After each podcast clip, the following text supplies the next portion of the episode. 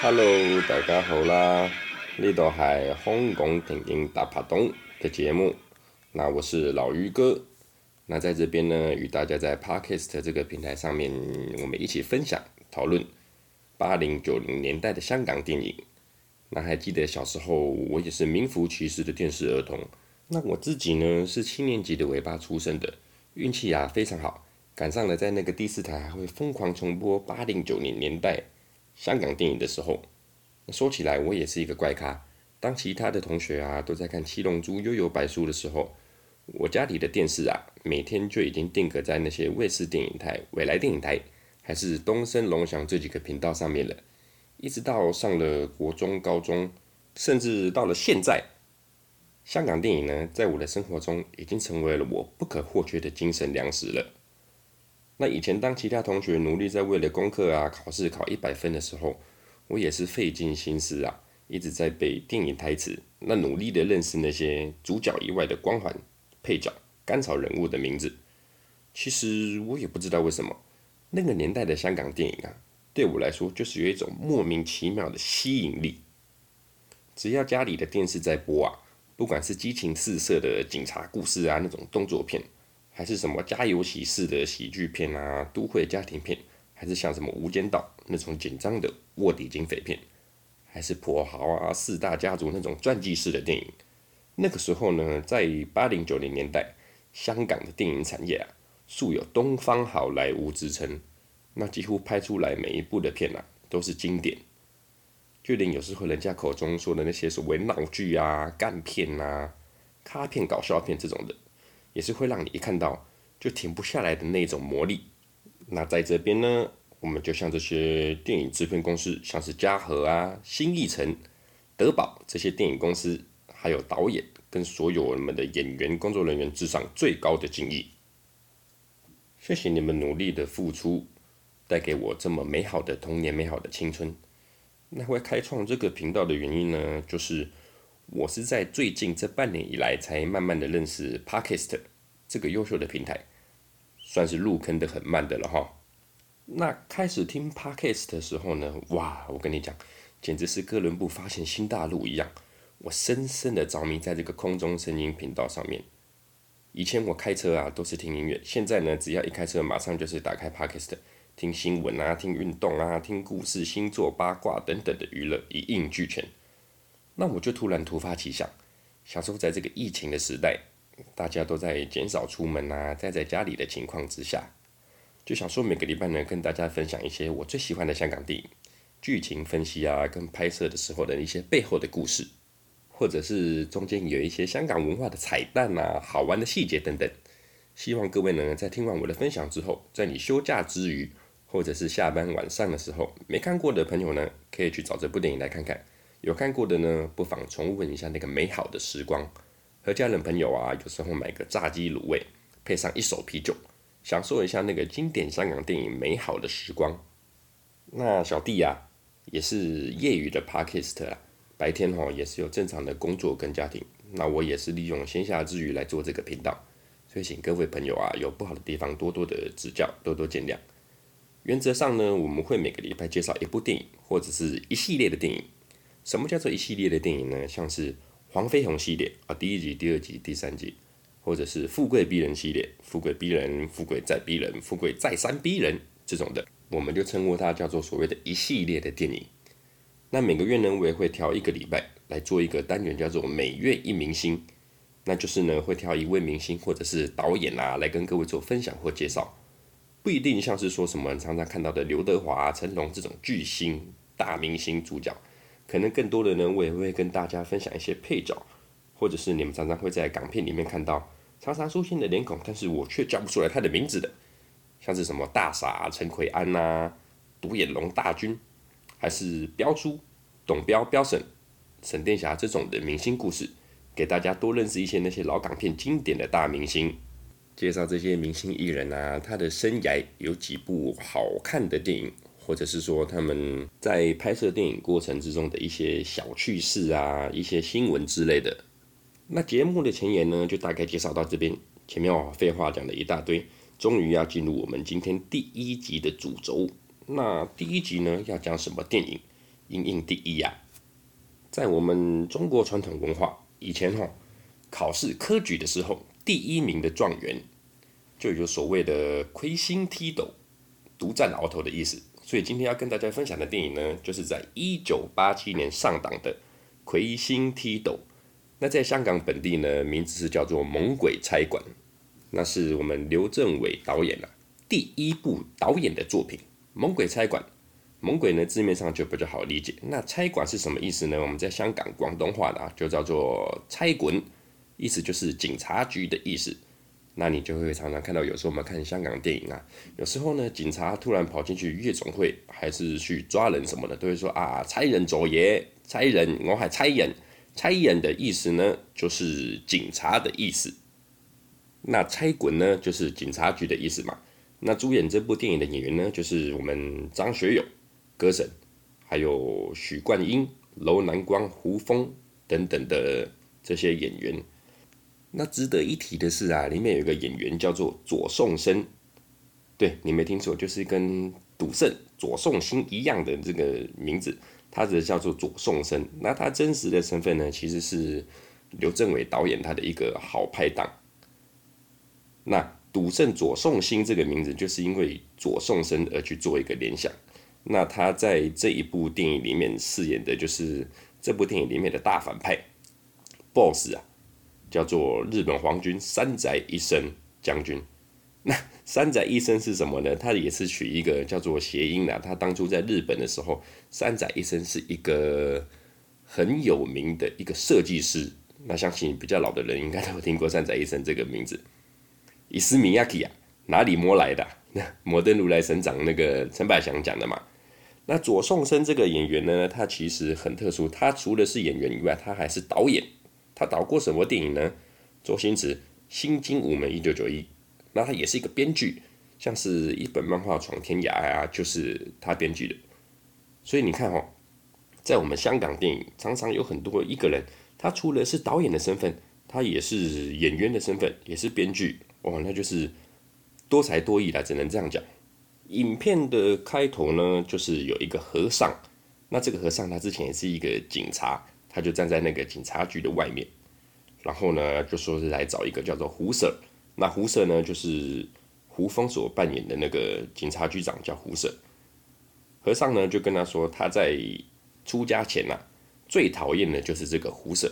那他就是出家之后呢，来看看自己六根是不是真的清净的，所以就来看看胡 Sir。如果我看到你呢，我开始不讨厌你了，那就证明我出家成功，我六根清净的这样子。很好笑的一个比喻哈，那这个胡 Sir 啊出来看到这个和尚，当然是一脸错愕啊，莫名其妙。那和尚就跟这个胡 Sir 讲了：“我今天是来解救你的。我跟你讲两件事情。第一件事情呢，就是在七日之后，七天过后啊，十二点的时候，你千万不要让穿粉红色的衣服的女生，穿粉红色衣服的女生进来到警察局，绝对不要。”那胡 Sir 听到就觉得你好像莫名其妙啊。那和尚马上就跟他讲了第二件事情，就是你不准讲出口，讲粗口，意思就是说你不能骂脏话了。然后呢，就顺势带出了我们两位主角的出现，就是张学友饰演的金麦基，还有许冠英饰演的孟超的出现。完了这个时候呢，这个胡舍就问他们两个七天后啊，到底是什么日子啊？他们两个想了一下呢，哦，七天后呢就是盂兰节。那什么是盂兰节呢？盂兰节呢，在香港就好像是我们台湾所谓的中元节啊，中元普渡。这个时候呢，就是好兄弟出现啊，鬼魂出现的日子呢。那在这个时候呢，刘镇伟导演啊，他就做了一个我觉得很有意思的一个运镜。那镜头呢，就开始带到一些京剧啊、拜神啊的一些佛像的一些影片。那但是呢，他的配乐就是突然用一种很时尚的一种。音乐就是你片头听到的那个音乐，那就有点冲突感哦。你看到的影像是京剧啊、拜神这种传统，那但是它浮现出来的音乐却是这种很时尚的音乐。那这部分呢，是我觉得刘镇伟导演啊做的一个巧思，来一个很有趣的巧思，带出那种古代的影像啊跟现代的音乐融合起来的一个冲突感，但是又不失违和的感觉。对，那后面呢，第二个镜头呢就是。张学友啊跟许冠英他们在办案的过程中，跟一个赵志凌师傅的徒弟抢车位。那赵志凌师傅是谁呢？你们有看过周星驰演的功夫呢，就知道哦，那个洪家铁线拳赵师傅，他呢其实是真正会武功的一个演员。那他那个时候在香港也是开了很多武馆啊，教了很多的徒弟这样子。换句话说呢，是他们真的能打了，是真的能打。那这个镜头呢就很好笑，这一幕呢就是许冠英啊，他突然把他的手枪亮出来，然后就说我是警察，你还还跟我抢车位这样子，那我故意就要玩你啦。那他们呢是一般的那种平民百姓，看到警察当然会把啊阿 Sir 啊对不起啊这样子。许冠英呢就故意就说来。我给你一个机会，公平竞争，不要说我是警察就滥用职权啊，这样子。我跟你讲，我们两个单挑，来公平竞争这个车位。那在旁边那个围观的市民啊，就很好笑，在旁边啊火上加油，就说哇，好久没有看到这么公平竞争、正气凛然的警察，不会滥用职权欺负平民百姓这样子。那你想当然而必知到后面啊，当然是徐冠英吃了一个大闷亏嘛。之后呢，他们就接到了一通电话。说是捉到了蛇仔明，蛇仔明就是由罗南光饰演的蛇仔明。然后呢，他们就赶紧赶回去那个警察局。那一进到警察局呢，就发现这个钟博在点一个叫做万圣灯。他们就问了：“你点这个万圣灯是做什么呢？”那钟博就跟他们讲：“这个万圣灯啊，就是在盂兰节的时候，这里荒山野岭啊，只有这个警局，你点了这个万圣灯呢，鬼啊才不会突然跑进来迷了路这样子。”之后呢，两位主角就到了那个审讯室去找到这个蛇仔明。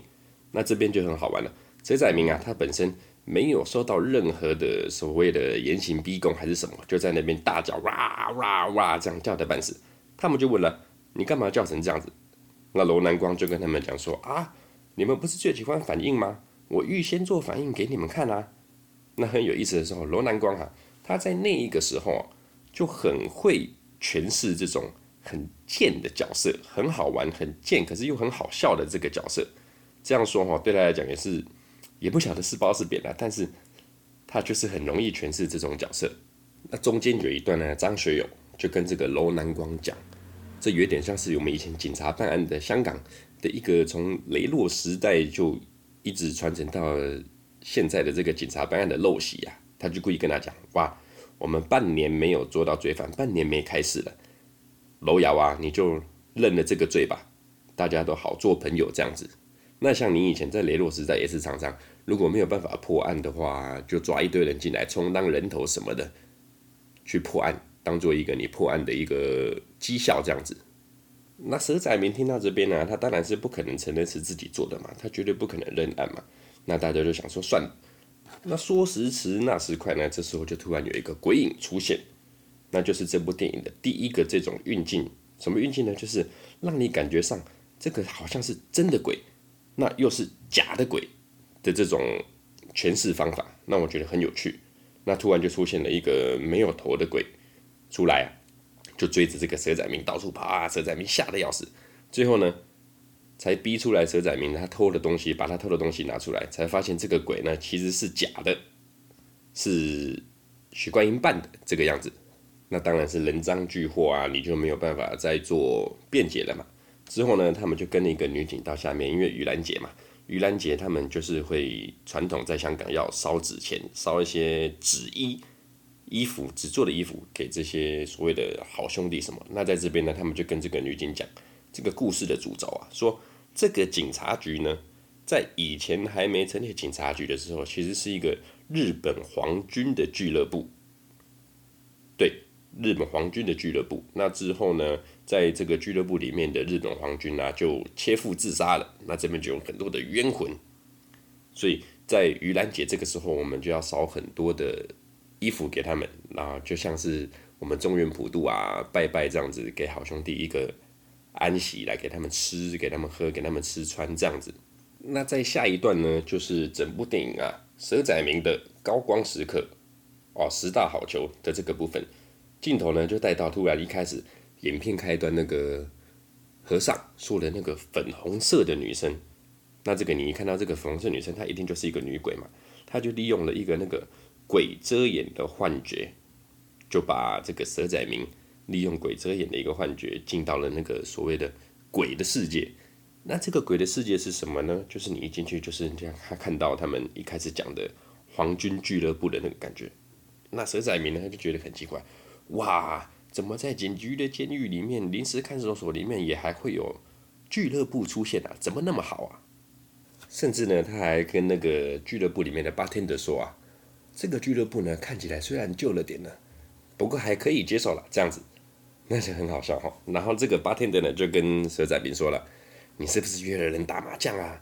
他那蛇仔明当然就说啊，有还有麻将可以打，好啊，打牌打牌打牌，就进到了这个麻将桌之后呢，三个那个人啊，就等着三缺一嘛，等着他打麻将，然后就拿出一大堆金条啊、金块、黄金这样子。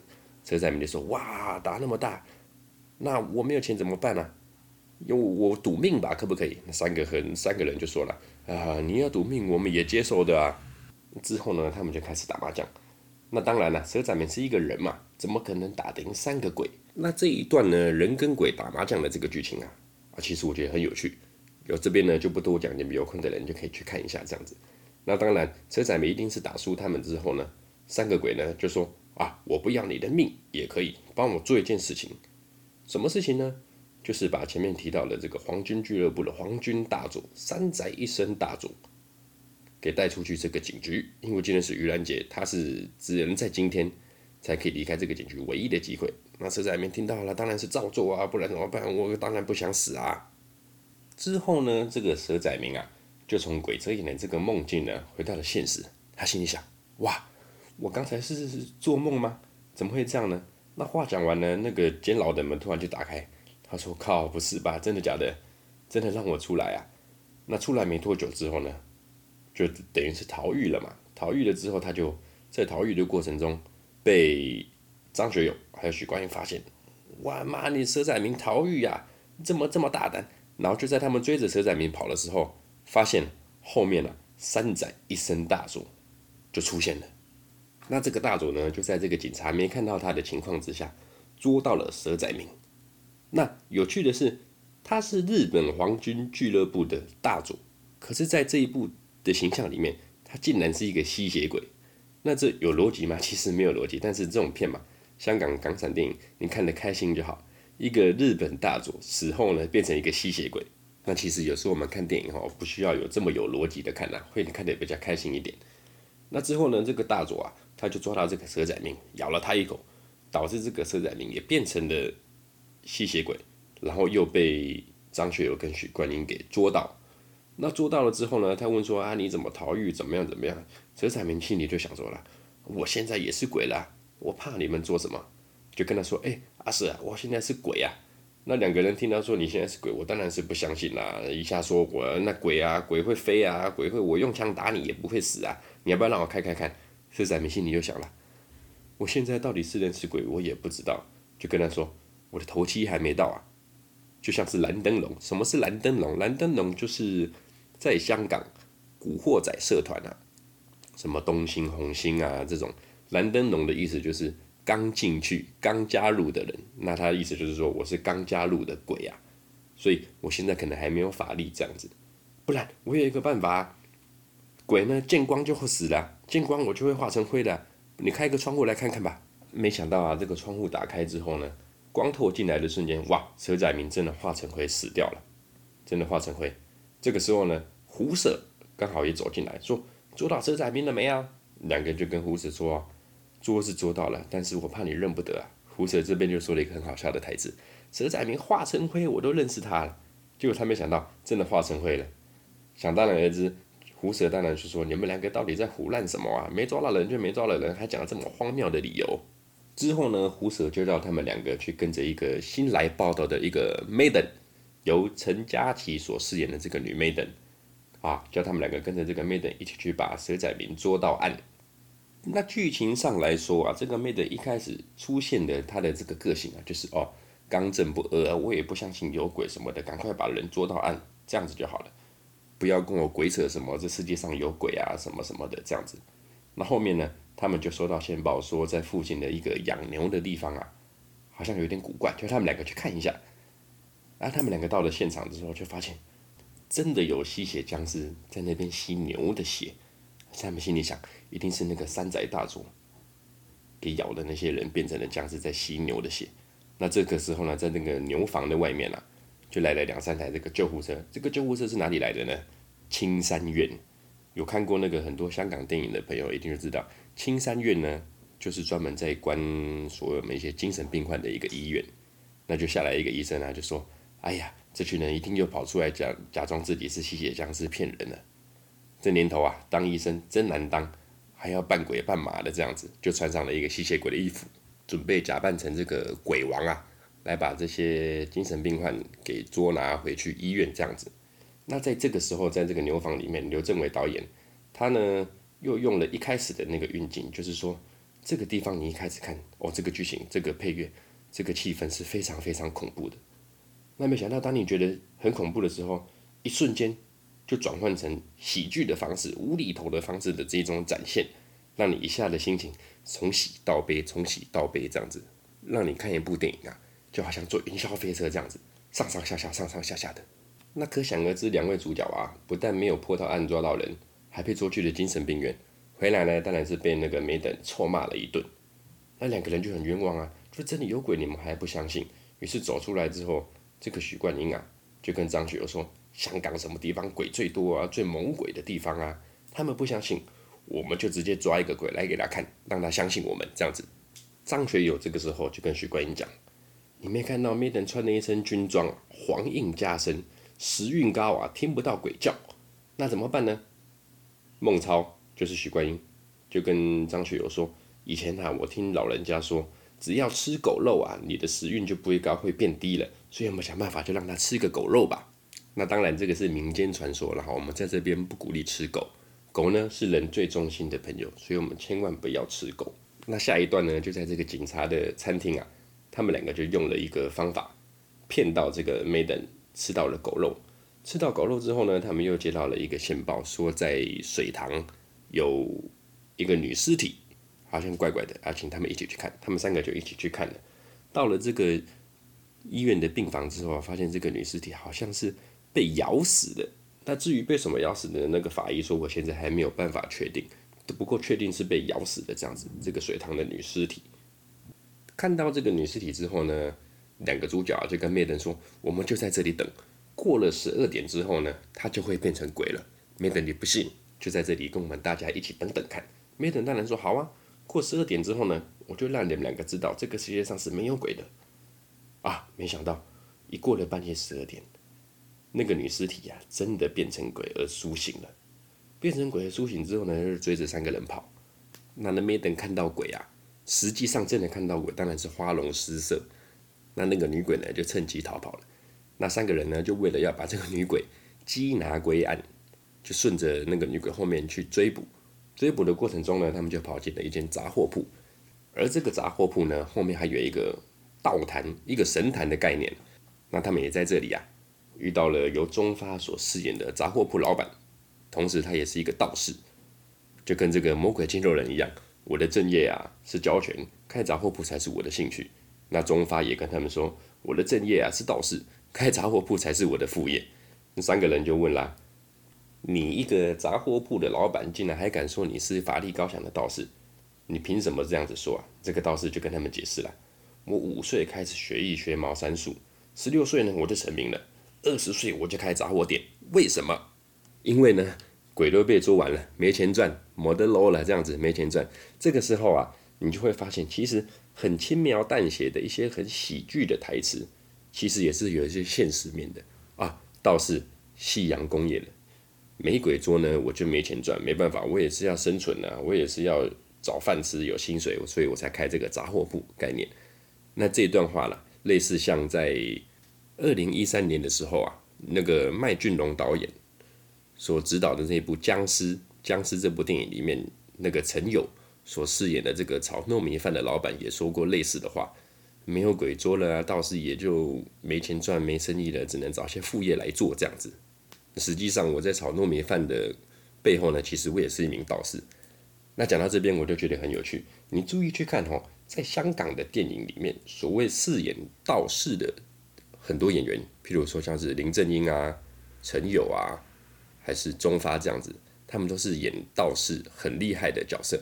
但你注意看到，他们是有功力的分别的哦。像最厉害的道士天花板，我们当然是讲林正英嘛，祖师爷，他的功力绝对是最高深的，S 级的道士了这样子。那再来你往下分呢，A 级的道士大概是什么？常常演 A 级的道士，他的功力次于林正英的，就像是陈友啦、吴马啦这一种的。那像钟发，他在很多的这种僵尸电影里面，常常扮演的就是所谓。比较弱的法力比较弱的道士，B 级或者是 C 级的道士这样子。那在这部《魁星踢斗》里面啊，钟发也是被安排了这种形象比较弱的道士啦。那最后当然也是被我们这个大魔王吸血鬼给咬死。咬死了之后呢，这个大魔王就追着张学友他们三个人啊，继续这样子你追我跑这样子，就进入到了一个森林。森林里面呢，他们三个人就好像又被鬼遮眼了一样。就又进入到了那个鬼遮眼的那个梦境幻觉世界。那这个时候，许冠英就跟他们讲：“哎、我听老人家讲啊，只要把内裤套在头上，就可以逃离这个鬼遮眼的幻觉世界。所以主角一行人啊，就把内裤套在头上，顺理成章的安全的逃离了这个鬼遮眼的森林里面。回到警局呢，他们就遇到这个胡舍就跟胡舍讲说，真的有鬼，包含这个面的人跟他讲，真的是有鬼啊。”胡子当然就是说一派胡言呢，当然不相信。那这个女妹的呢就非常生气，竟然就讲了跟许冠英在片头一开始讲的话是一样的。你不相信有鬼，那我们就真的把鬼捉回来给你看。这个时候呢，他们就去找这个钟博。钟博呢是在警察餐厅里面去做这个厨师的这个钟博。那他还没当厨师的时候呢，做的是职业是这个南无老。所谓南无老呢，在香港来讲就是类似。在丧礼啊，或者是在一些拜神的部分担任司仪的那种小道士的感觉啦，南无老。那在广东话的部分哦，你常常听到人家说什么南无老啦、大佬啦这些哈，就有点是在讲他的职业，或者是他的身份、他的性格啊。南无老呢就是道士啊，歹楼啊，大佬就是大哥嘛。啊，有些人说这个喊杀楼、咸湿佬就是色鬼的概念，或者是差楼、差楼、差人。警察的意思嘛，这样子。那话说回来呢，他们主角一行人啊，就问这个钟伯有什么方法呢，可以去防止鬼来攻击你这个感觉。那这个时候，钟伯就把《魁星踢斗》这个片名给带出来了。要怎么样防止鬼来咬你呢？就是你把鞋子一正一反的当成一个醒杯的概念放着，然后呢，把你的内裤折成八角形放在头上，摆出一个魁星踢斗的姿势。那这样鬼呢，就永远进不了你身了。那当然啦，这只是一个防守的方式，你还没有得到一个真正可以攻击鬼的方式。要怎么样杀鬼呢？就是要找到一个七口棺材钉，就是在棺材上面的钉子，但是不可以超过七七四十九天。那把这七口棺材钉呢，钉在鬼的四肢，还有他的气门跟心脏上面，那这个鬼呢，就可以永不超生了。于是三个人呢、就听到完方法之后呢，就回家。回家之后呢，果不其然，在晚上，阴魂不散的鬼王又杀到了他们家来找他们三个。那他们三个呢，就利用钟博教的这个魁星踢斗的方式，暂时呢保全了性命。但是在这个过程中，Maiden 也被这个吸血鬼给捉走了。捉走了之后呢，他们两个就心想，没办法了，一定要去救 Maiden。然后呢，在这个过程之中。镜头的另一端啊，带到我们的胡舍胡舍呢心里就是在想，你们三个人到底在搞什么鬼？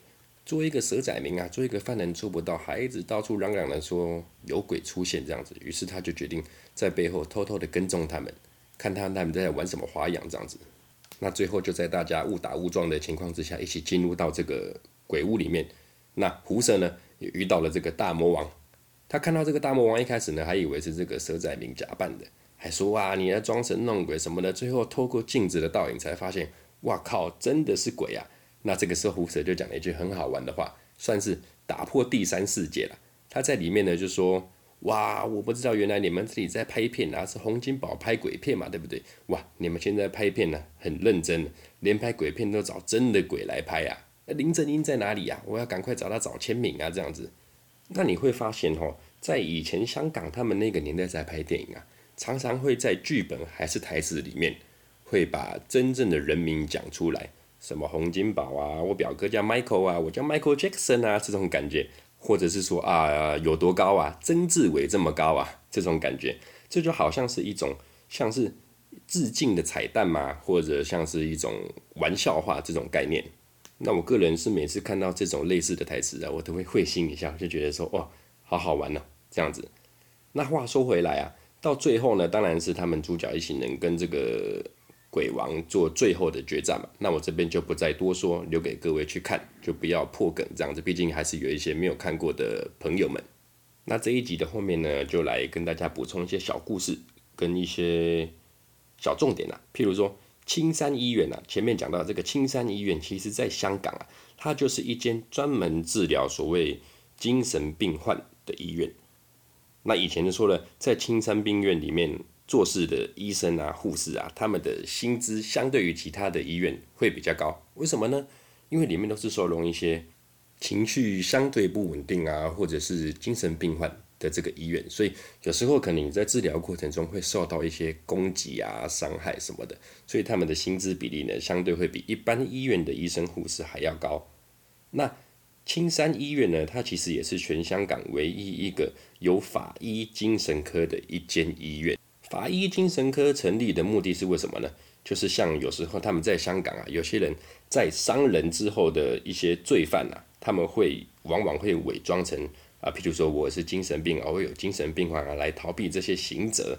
那这个法医精神科呢，就是有专业的心理医生来跟这些罪犯啊做斗智、做评估，来证明你这个人到底是装病呢，来逃离刑责，还是说是真正你有一些精神病上的问题才会去犯下这些罪行这样子。那其实，在之前啊，两三年前，台湾有出了一个连续剧《我们与恶的距离》。啊，贾静雯、温升豪、洪都拉斯他们所主演的，也是在讲所谓的精神病患杀人之后的一些故事，像是里面讲的失觉失调症啊、忧郁症啊、精神分裂这些的。其实这个题材呢非常好，拍得很好。那有空的各位没看过也可以去看一下。那另外讲过来哈，其实精神病这种东西，很多人会有一个迷失，就是他们是智能不足嘛？其实不是这么说的。像有一部电影的台词，我就觉得很有趣，就是成龙跟洪金宝、元彪他们所主演的《快餐车》里面有一幕呢，他们就在精神病院里面遇到了这个由吴耀汉啊，吴耀汉哦，他也是一个很传奇的演员，有机会我来介绍他给各位认识认识，他也是我一个很喜欢的一位喜剧演员。那吴耀汉呢，在里面就是饰演了一个精神病患嘛，那他就是用他的头脑，聪明的头脑想了一个方法。来帮成龙他们度过了一个困境，那成龙就问了：“喂，楼瑶啊，你这么聪明啊，怎么还在精神病院里面住啊？”吴耀汉就跟他们讲了：“我是因为精神病才进来精神病院里面住的，不是因为蠢才进来精神病院里面住的。你们两个听懂了吗？蠢猪！”那我当时听到吴耀汉讲的这一段台词啊，呃，我才突然恍然大悟，原来精神病跟蠢根本是两回事，不一样的事情啊！我就觉得这一段台词一直在我心中。烙下了一个记忆啊。那第二点呢，就是张学友在故事中间有提到的，就是我们这个 Maiden 啊，穿着一身军装，所以可能见不到鬼啊。这个其实也是有它的典故的。譬如像在我们台湾早期啊，你当过兵的人都知道，我们的连旗，我们的军旗呀、啊，其实它是一个比命还重要的。如果你是一个阿兵哥，你是一个职业军人，连旗军旗。绝对不能出任何事，你头可断，血可流，军旗不能出事，因为这个军旗呢，其实就是有一个镇邪的作用。那以前呢，也有新闻说，有那种老太太啊，类似撞鬼啊，那结果人家去借了那一身警察的制服啊，军人的制服回来呢，就把这个老太太这个中邪的事情给化解掉了。那我还记得我在国中的时候，我们有一次我们老师办的一个出去玩的一个。班级旅游啊，我们就到了九份。到九份了之后呢，他们当地人有带我们去夜游一个山洞。那那个山洞呢，黑漆麻乌的，很恐怖。那山洞后面呢，就有我们蒋公的照片，还有这个我们国家的这个国徽啊。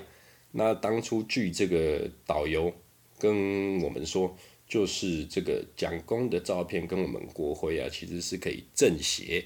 那在这个山洞里面，以前是一个矿坑啊，曾经有死过人什么的。那把蒋公的照片跟国徽放在那里之后呢，就有一个正邪的目的这样子。那这个就让我联想起以前有听过一个故事啊，不晓得各位有没有听过？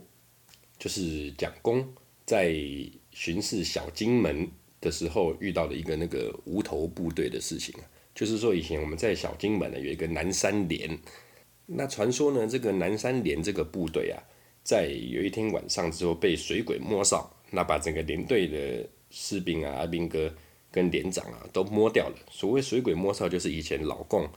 共产党啊，曾经会就是游泳过来嘛，偷渡过来，我们就叫他水鬼，拿过来攻击我们的阿兵哥这样子。那之后呢，这个南山连的驻守的基地就一直没有人再去驻守，因为人家都说那边闹鬼，半夜会有那种无头的阿兵哥在那边做操练。那有一天呢，我们这个蒋总统就到了小金门去巡视，就看了。为什么这个南山连的这个基地一直都没有人去做驻守？这不是一个很重点的区域吗？怎么会没有人去驻守？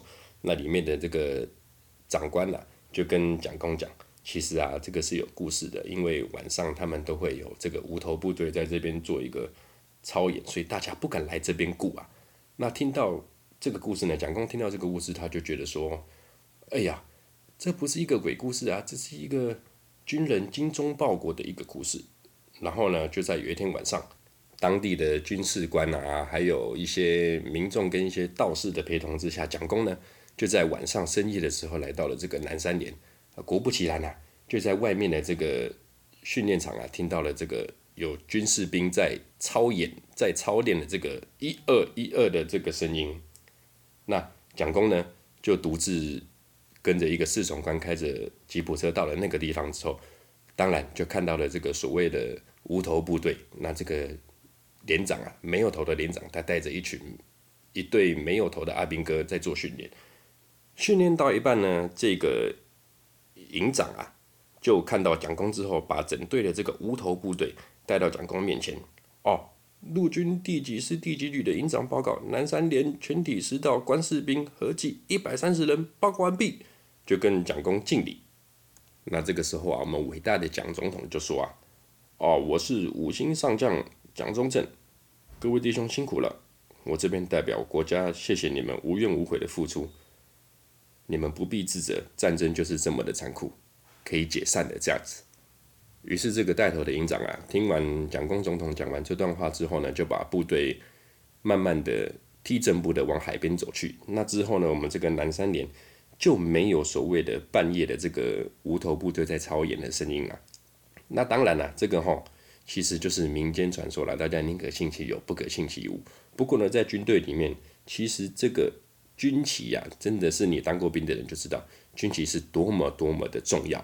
每当部队里面啊有一些用科学没有办法解释的事情，或者是怪力乱神的事情啊，这个部队就会把军旗拿出来拜，拿出来做这个镇压的动作。那很神奇的是，虽然这个听起来很不科学，但是往往你做出这所谓祭军旗、拜军旗这个仪式之后呢，诶，很神奇的是，这些所谓不科学的事情就会被解决了。那当然，这只是一个参考了。其实，像我们在各行各业啊，它都会有所谓它的信仰、它的禁忌，或者是说它的习俗。那这些都是没有办法用科学下去解释的，但往往。它就是有它的力量存在，所以有时候我们大家听到这些类似民俗的故事啊，其实就给予尊重就好。OK，那最后呢，言归正传，讲到这部《魁星踢斗》，在一九八七年上档的时候啊，其实票房斩获了一千一百多万呢、你可以想象，一部这种喜剧恐怖片的这种元素，还可以斩获一千一百多万的票房，实在是很厉害。那这部电影呢，是当初由尹之杰电影公司所制作的，那这个影之节电影公司呢，老板就是邓光荣哦。邓光荣是如果知道的人就知道，他是香港演艺界的大佬啊，大哥大的一个存在级。那邓光荣呢，当初就是在王家卫编剧的时候，他在新艺城新艺城电影公司写剧本的时候写得很慢，后面呢被开心鬼黄百鸣给开除，请他走路。那很巧不巧的当下。王家卫呢，就跟这个刘镇伟一起被邓光荣老板给签进去影之节电影公司。那在这个影之杰电影公司后面，他们两个一起合作做出来第一部电影就是这一部《魁星踢斗》啊，《猛鬼差馆》。那这一部呢，其实也建立了王家卫导演后面跟张学友的一些渊源啊。他们后面呢合作了很多戏，像是什么《东邪西毒》啊、《旺角卡门》之类的，也有机会也可以跟大家讨论一下。那《猛鬼差馆》其实有一个续集啊，就是《猛鬼学堂》。那因为我们前面录了前言讲的比较多废话，所以今天就不介绍《猛鬼学堂》，下次有机会再跟各位介绍。那刘镇伟导演其实他在制作这种所谓的。喜剧鬼片呐、啊，有他所谓的独树一格的风格。怎么说呢？其实你看，像以前洪金宝啊那种鬼打鬼，还是林正英、刘光伟导演他们做的那种僵尸先生，其实他们的风格感觉上比较像是啊，我在捉鬼捉僵尸，但是我是用功夫在做僵尸，其实有功夫片融合一些恐怖片的元素在里面。但是刘镇伟导演的风格就比较不一样，他把功夫的感觉拉低了，把动作拉少了，反映出来的是比较正常人遇到鬼的反应，也把比较多的喜剧元素、一些无厘头的那种概念给灌输进去。那像刘镇伟导演他在导戏的时候，其实你常常看到我们很多那种很不合理、很不合逻辑的剧情跟台词，但是。又在演员们很合理的发挥之下，你就觉得说这个冲突点是非常非常好玩的。甚至刘镇伟导演这个时候也是奠定了这些僵尸片啊，把那种比较古代啊，或者是那种年代比较算是那种清末民国初的那个时间点拉到了比较现代的这个时候，那这也算是那个当初香港所谓的喜剧僵尸片的一个很重大的突破。所以这一部《魁星踢斗》，诚挚的推荐给大家，有空的时候可以去看一下，或者是你刚好看到第四台电影台要在重播的时候啊，可以停下来好好的欣赏一下这部电影。OK，那今天的主题就大概介绍到这边，喜欢我们的朋友们呢，就每个礼拜可以多关注我们，订阅我们这个频道，来分享一些好玩的香港电影的一些故事给大家认识。